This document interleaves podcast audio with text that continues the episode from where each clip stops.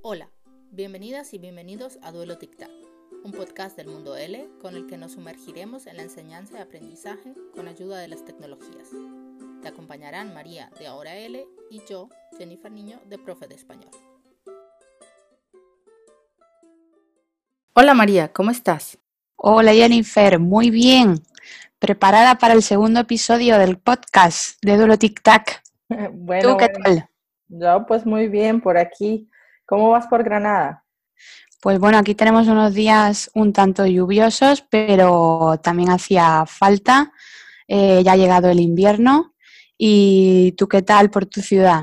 Bueno, en Colonia igual. En Colonia está lloviendo, eh, gris todo el tiempo, así que nada, llega el invierno y ya toca sacar el abrigo, el abrigo grueso. Bien, María. Bueno, pues en este segundo episodio, ¿qué vamos a presentar? Pues bueno, mira, vamos a, comentarles a los que nos oyen eh, que vamos a desarrollar la competencia intercultural con ayuda de dos eh, aplicaciones que son Storyboard Dat y Pixstone. Bueno, pues ¿qué te parece si empezamos con nuestro duelo? Sí, vamos a empezar a ver quién va a ganar este, esta lucha, eh, que se preparen los amantes del cómic y también los que estén muy interesados por eh, la cultura eh, en el aula.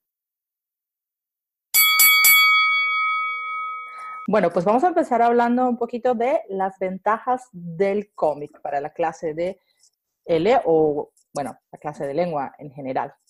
Sí, porque claro, hay que hablar un poco eh, qué beneficios eh, conlleva integrar el, cómic ¿no? en el aula. Y, bueno, eh, nos permite desarrollar la, la, metodología activa en clase. ¿Y, por qué? ¿no? desarrollamos diferentes capacidades en el alumnado como son la creatividad, el pensamiento visual, el hábito por la lectura, la motivación en el alumno, y sobre todo el, aprendizaje significativo, que yo creo, Jennifer, que, es lo que buscamos, ¿no? Que, el alumno eh, tenga un aprendizaje a largo plazo, ¿no? Sí, que, y además que no se quede solamente en el aula, sino que vaya más allá. Exacto, ¿no? Construir, exacto. ¿Qué más nos cuentas de ventajas? Pues a ver, a mí también me, gusta que, eh, tenga un, pensamiento, eh, el pensamiento visual, eh, sobre todo que se fomente la lectura, pero la lectura con significativa, según el interés del alumno y también que se, que se construya narrativamente ¿no? en el aula. Tú te refieres a que, pues, usando, usando la combinación del texto y lo visual, estamos creando como imágenes mentales también, ¿no? Sí, y yo creo que, eso también es eh, eh, el éxito del cómic, ¿no?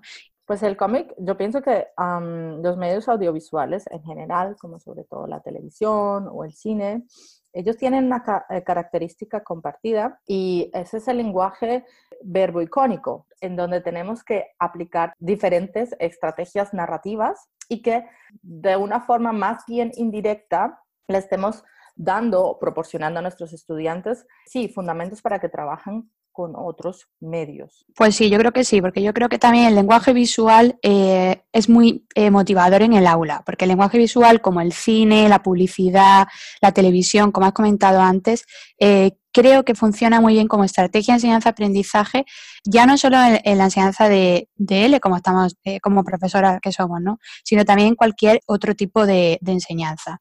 Y es por ese carácter eh, atractivo y motivador que tiene para, para, cualquier alumno. Y además porque no son totalmente muchos de los personajes o el formato no son bueno, desconocidos para muchos alumnos. Muchos han crecido, ah, y sobre todo en las eh, generaciones actuales, muchos han crecido leyendo cómics, saben cómo se lee un cómic, ¿no? Disfrutan leyendo un cómic. Entonces ya es, ellos vienen ya, digamos, con una, con una ventaja, ¿no? Con una herramienta ya eh, dominada en un porcentaje determinado y lo que necesitan es hacerlo en otra lengua.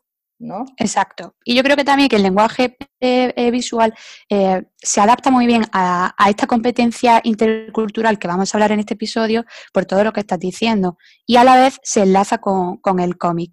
Y creo que, todo este carácter ilustrativo en muchos alumnos creo que, que lo agradecen cuando se lleva al aula. Y no tanto, es decir, adaptar el texto con, con la imagen. Porque precisamente es eso, como que estamos, bueno, descargando, dando un andamiaje diferente cuando están trabajando con la lengua y cuando están trabajando solamente con un texto una comprensión lectora, que no quiere decir que no, hay que, no haya que hacerlo, hay que hacerlo, pero es, simplemente una forma diferente de acercarlos y sobre todo, quizá en determinados contextos a personas que no están acostumbradas a, leer constantemente, a estar ni siquiera en su, en su lengua materna, ¿no? Entonces, si, si vas en una lengua extranjera y a, a darles solo textos, pues obviamente los va a cargar mucho, los va a cansar.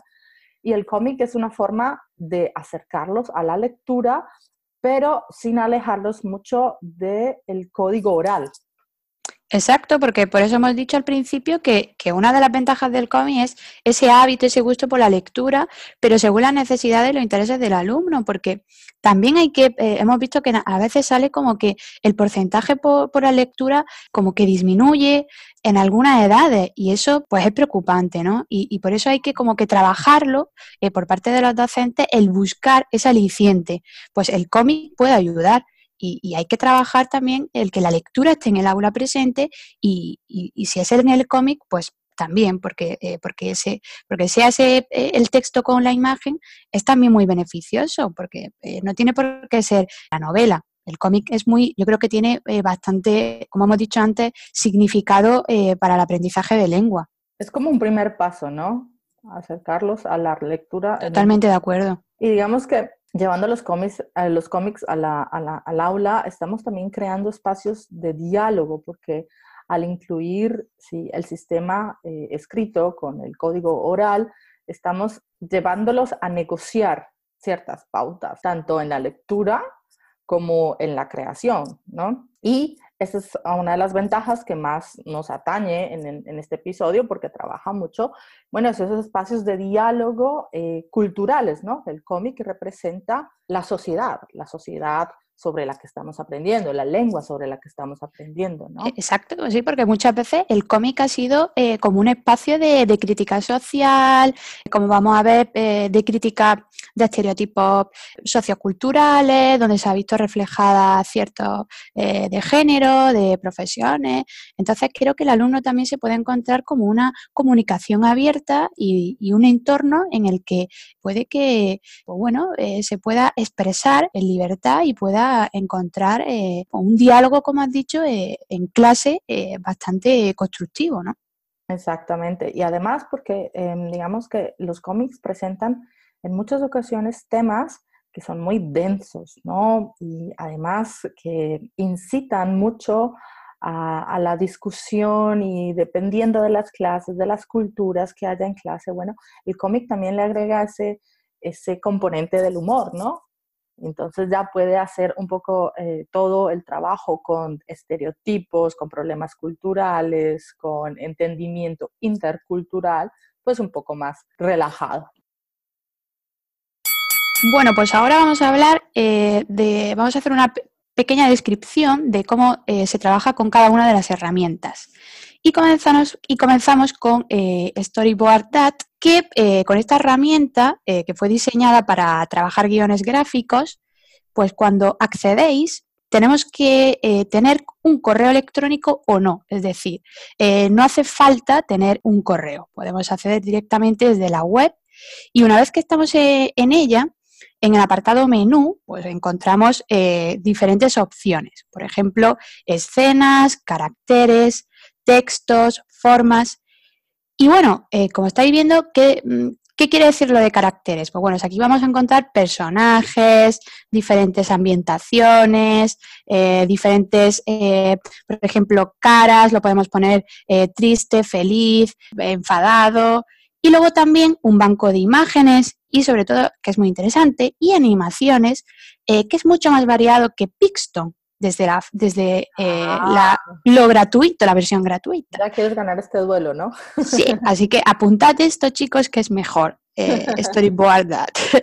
Además, eh, si queréis, podéis subir vuestras propias imágenes, ¿vale? Que eso también es un punto a favor. Y también quiero resaltar que con la versión gratuita tenemos seis viñetas, ¿vale? Luego ya, si queréis la versión de pago, vais a tener más, más viñetas, pero tenéis seis que es perfecto y suficiente para trabajar en el aula, ¿no? Jennifer, yo creo que sí, sí que está bastante bien. Tres a seis viñetas. Sí. Y luego, pues bueno, pues eh, cuando tenemos el cómic ya finalizado, lo podemos exportar a diferentes formatos. Podemos subir a Drive, podemos trabajar también, eh, podemos imprimirlo, podemos hacer capturas de pantalla, etcétera. Y luego es verdad que con eh, los diferentes globos o bocadillos, pues también tienen pues formas para llamar la atención, para a lo mejor hacer como la imagen de, pues de boom, de, no sé, de expresiones, de creo que es bastante variado y, es verdad que la versión gratuita nos ofrece muchas posibilidades para explotarlo en el aula. Así que ahora le doy el paso para hablar de Pixton a Jennifer. Bueno, pues ya me has dejado así boquiabierta, pero no me voy a dar por rendida, ¿no? Porque Pixton también tiene, tiene sus ventajas. Bueno, cuando eh, entras cuando abres tu cuenta en el tablero principal, encuentras cuatro funciones. Mis clases, mis cómics, mis paquetes de contenidos y mis imprimibles. Los paquetes de contenidos los puedes comprar por temas, es decir, que si estás trabajando temas específicos, no sé, la comida, el vestuario, allá hay temas ¿no? diseñados y te va a hacer el trabajo muchísimo más fácil. En este último, en el de los imprimibles, es posible, por ejemplo, crear el avatar del docente y eh, eh, imprimirlo en diferentes poses, por ejemplo, ¿no? O también se pueden imprimir las eh, reglas de clase, pero estas lamentablemente no se pueden cambiar al español, o sea que ya están solo en inglés, ¿no? Pero bueno, te, te da un input para empezar.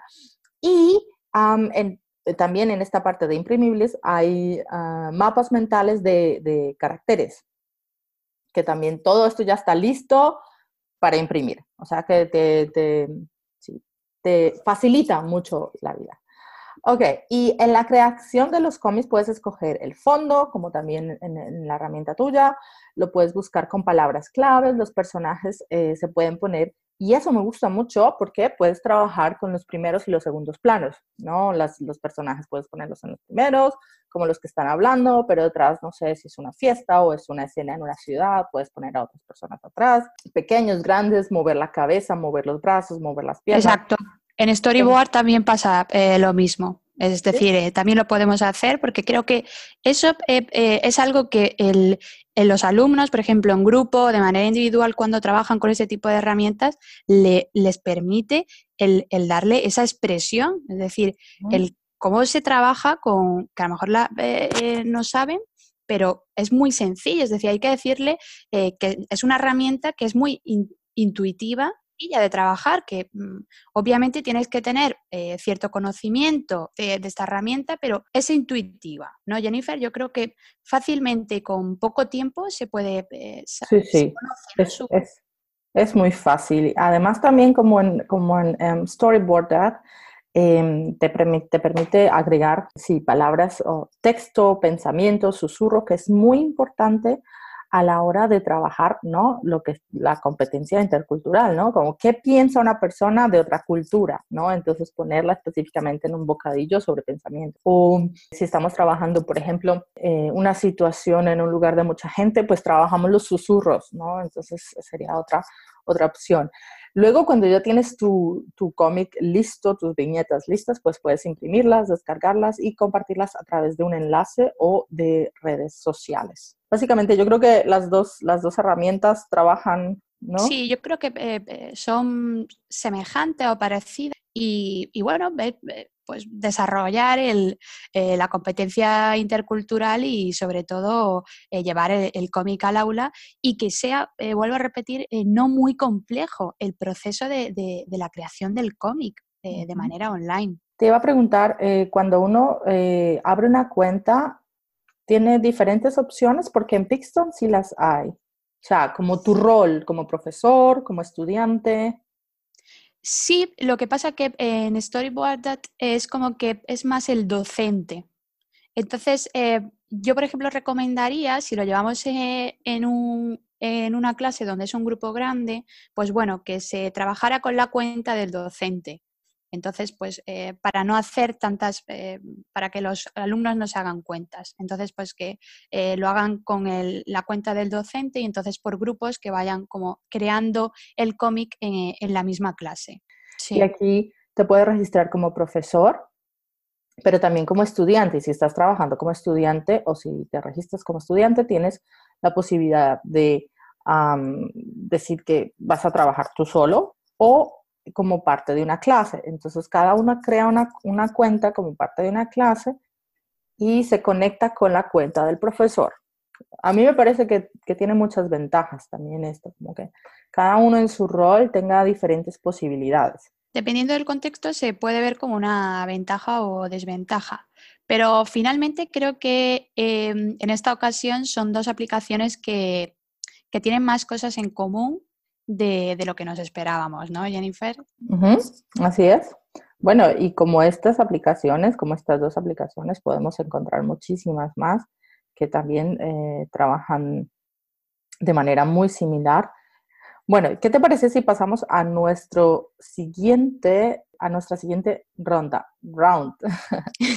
sí, sí, sí, que tengo ganas porque va a ser sobre la competencia intercultural. Bueno, pues entonces vamos a continuar nuestra siguiente ronda hablando exactamente o a profundidad de la competencia intercultural y de qué relación tiene esto con la creación de cómic. María, tú allí en este campo eres una experta. Bueno, bueno, tampoco. Sí, sí, hombre. Bueno, pues a ver, eh, vamos a introducir un poco antes de, decir nuestras propuestas didácticas con estas aplicaciones, eh, qué se entiende por competencia intercultural. Y bueno, vamos a seguir un poco el diccionario de términos clave de, L y también el plan curricular del Instituto Cervantes. y, claro, a ver, por competencia intercultural eh, podríamos decir que es aquella habilidad del aprendiente de una segunda lengua em, para desenvolverse eh, de una manera adecuada en situaciones interculturales cuando se desarrolla eh, en, una, en, una, sociedad, que usualmente eh, se caracteriza por pluriculturalidad. Bueno, y entonces diréis, ¿y esto qué, qué, significa la competencia intercultural? Pues a ver, se desarrolla en tres niveles. El primer nivel, el nivel monocultural, que es cuando el aprendiente observa la cultura extranjera desde límites interpretativos de su propia cultura. Luego tenemos el nivel intercultural, que es cuando el aprendiente toma eh, una posición intermedia entre cultura propia y cultura extranjera. Y entonces lo que establece son comparaciones entre ambas, ¿vale? Lo que es como comparo mi cultura con la cultura extranjera. Y finalmente, el nivel transcultural, que es cuando ya el aprendiente alcanza un respeto entre culturas y entonces lo que desempeña es como una función de mediador entre ambas. ¿Y tú dirías que eh, estos niveles, estos diferentes niveles que acabas de nombrar, monocultural, intercultural y transcultural, también se reflejan un poco en el nivel de lengua que tengan los estudiantes? Es decir, por ejemplo, solo puedes llegar a tener un nivel intercultural hasta que tengas determinado dominio o... Pues, a ver, por ejemplo, el plan curricular y también el marco común lo que aconseja es que para cada nivel tengamos un nivel de aproximación, de profundización y de consolidación. Es decir, todos los niveles pueden conseguirlo, pero con tres procesos. Entonces, primero aproximamos la cultura, profundizamos y consolidamos. Y entonces lo podemos desarrollar. Cada nivel tiene una, una competencia, pero en diferentes, eh, es decir, en función de su nivel. Ok, vale. Porque claro, eh, cada, es decir, el objetivo de, alcanzar eh, una lengua también es ser un, alumno intercultural en la sociedad, ¿no? Y entonces, porque tengas eh, eh, cierto nivel, ¿por qué no? Porque también puedes tener, es, alcanzar ese, ese, ese, respeto o tener ese, ese pensamiento libre de estereotipo de esa cultura, aunque no tengas un C2.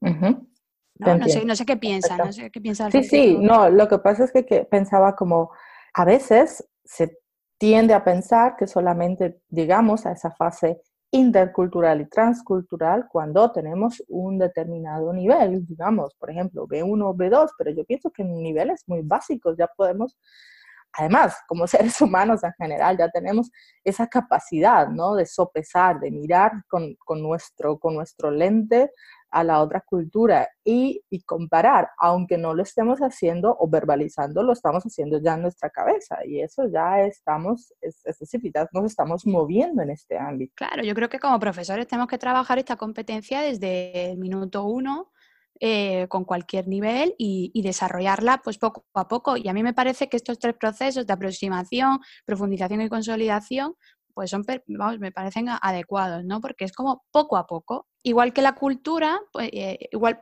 perdón, es igual que la gramática o igual que eh, el léxico o, u otro aspecto de la lengua, la cultura también tiene eh, un proceso que son, pues bueno, se dividen en tres. La primera es como la primera etapa es el conocimiento o el saber en general, que es cuando el alumno, por ejemplo, identifica acontecimientos sociales y culturales, que serían, por ejemplo, personajes de la vida social.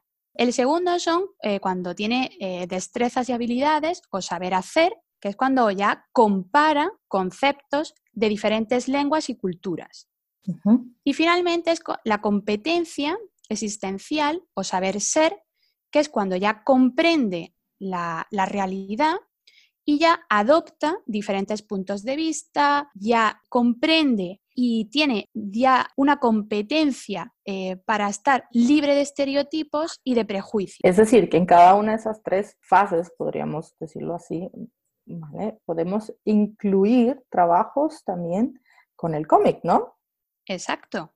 Sí, porque yo creo que eh, lo que hemos dicho al principio, que como el cómic, eh, las ventajas que dan es esa libertad, esa comunicación abierta y de diálogo, en cada uno de los, de los componentes de la competencia intercultural, el cómic se adapta y, nos, y, nos ofrece eh, el desarrollarlo también. La flexibilidad, ¿no? Que ya la naturaleza del cómic te ofrece. Bueno, oye, pues muchísimas gracias por compartirnos esta parte que siempre es muy interesante, ¿no? Eh, y como te dije, tú eres la, la, experta. Eh, pero bueno, después de haber hablado un poco de las ventajas del cómic, de eh, estas dos herramientas y de la competencia intercultural, bueno, pues es como un cóctel. Vamos a mezclarlo ahora todo y ver realmente cómo podemos aplicar esto en el aula. Pues vamos allá. Bueno, pues entonces, como eh, lo dijimos, vamos con nuestra parte final y es las, son las ideas y el desarrollo de la competencia intercultural en clase con ayuda del cómic. Bueno, pues yo tengo una primera idea y es como podemos, por ejemplo, buscar un fondo de otra cultura, ¿no? Cuando estamos creando la viñeta, buscar un fondo, por ejemplo, de una ciudad eh, latinoamericana y luego un personaje y hacer preguntas como por qué están allí, qué quiere saber esta persona de este país, eh, con quién está hablando, fue de vacaciones, ¿sí? Un primer contacto. Entonces, podríamos escoger, creamos eh, los profesores una, ¿sí? Como ejemplo, y los animamos a ellos a crear sus propias viñetas, ¿no? De un fondo que, sea claro que es otra cultura y otra persona que también, que vean que es de otra cultura, eh, y los relacionen.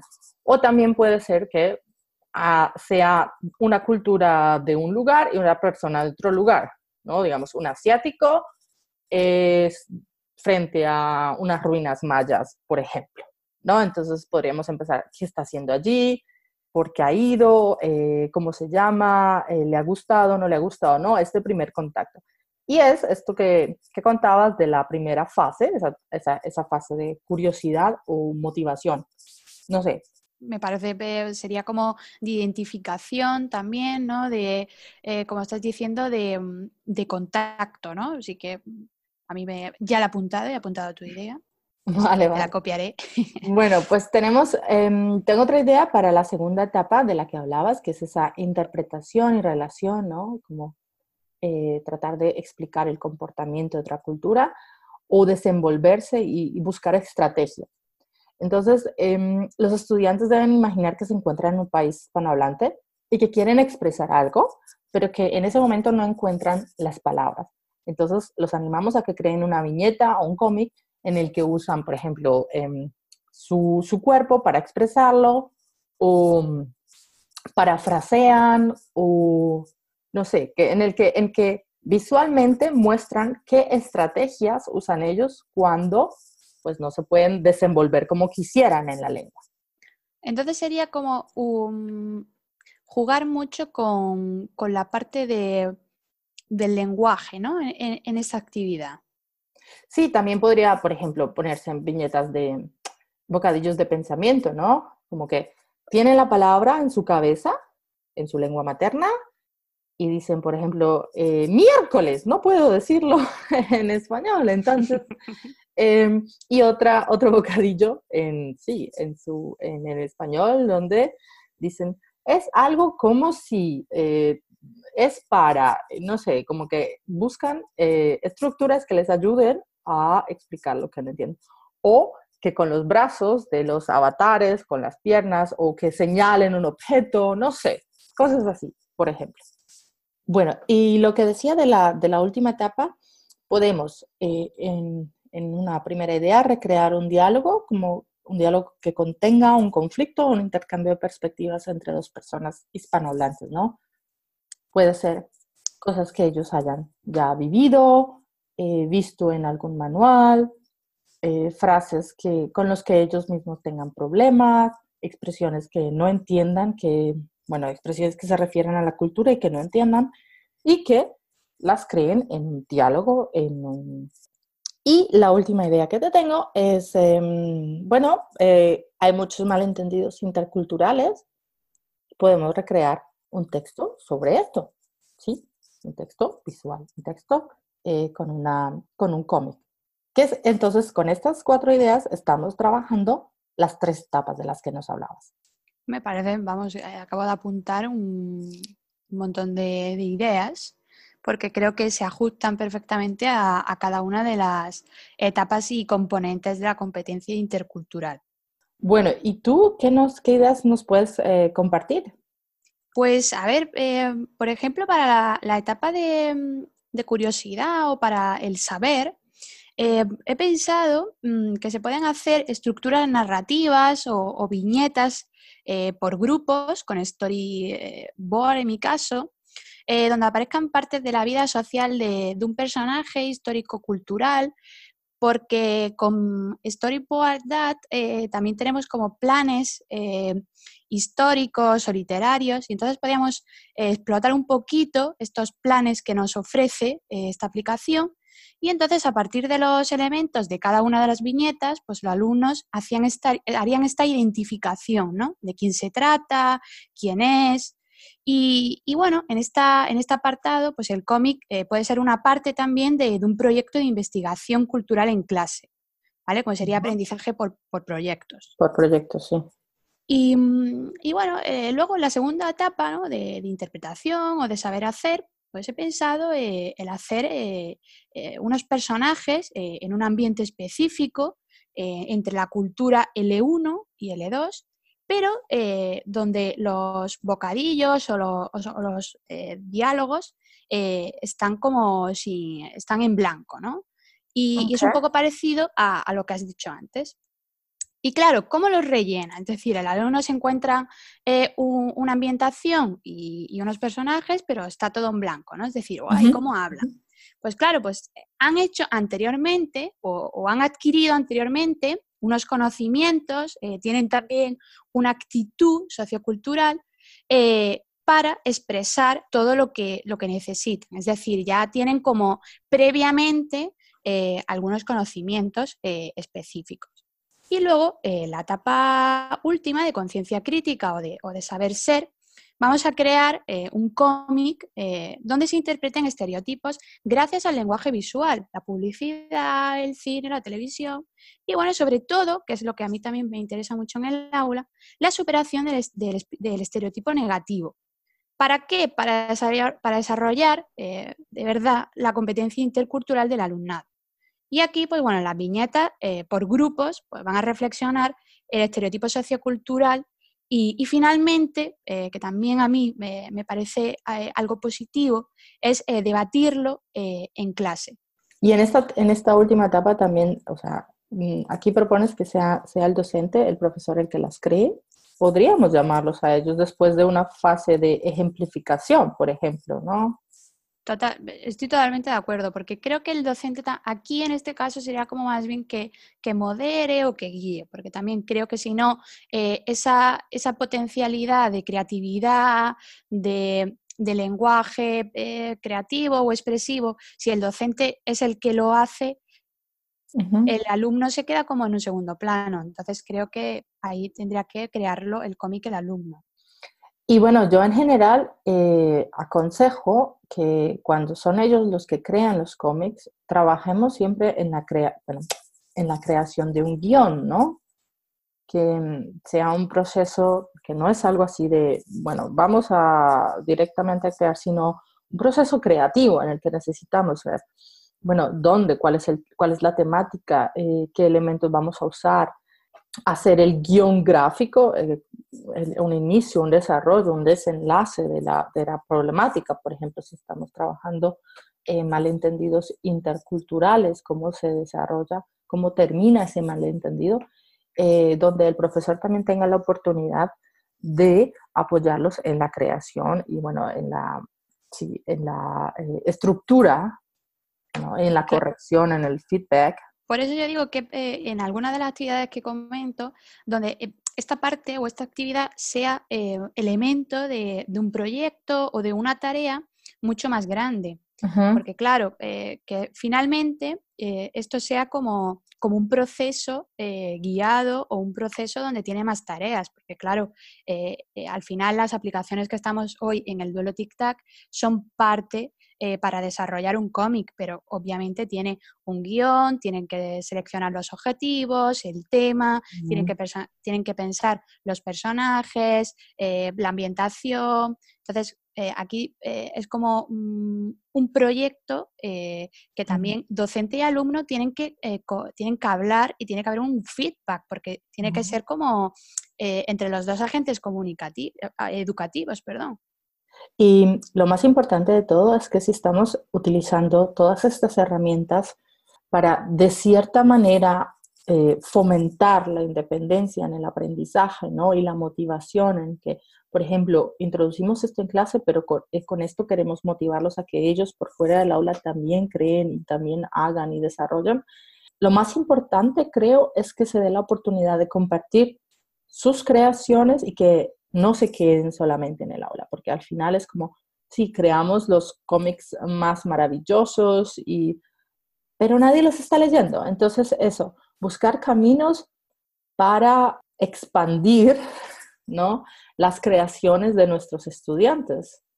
Exacto. Y yo creo que eh, Em, uno de los objetivos que teníamos nosotras de relacionar el cómic con la competencia intercultural es eso, porque creo que la competencia intercultural expande caminos, hace que se transporte más allá el cómic al aula, porque lo que se expresa son eh, o lo que se desarrolla son experiencias de los alumnos. Exactamente, por ejemplo, compartir con otros docentes, bueno, mira, así es como mis alumnos de tal país, de tal cultura, están viendo a los hispanohablantes, ¿no? Y crear un diálogo. Yo creo que eso es, eso es lo más importante. Al final, ellos nos están ayudando a crear diálogo intercultural, que es lo más importante.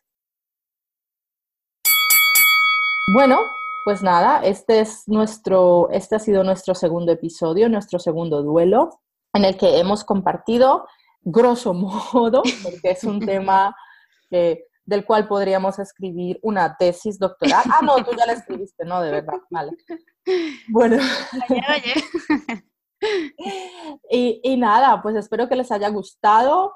Eso esperamos que eh, ese feedback está, eh, recordamos siempre que eh, queremos crear esta comunidad de, profesores que, sean amantes de ya no solo de las tecnologías, sino también de, esta aplicación práctica ¿no? en, el aula y, de, y, experiencial, ¿no, Jennifer? Exactamente. Y lo más importante es que nos gustaría escuchar eh, comentarios, experiencias, si alguien tiene más ideas de cómo usar el, cómic em, y trabajarlo en clase, pues bienvenidas son. La idea es esa, compartir.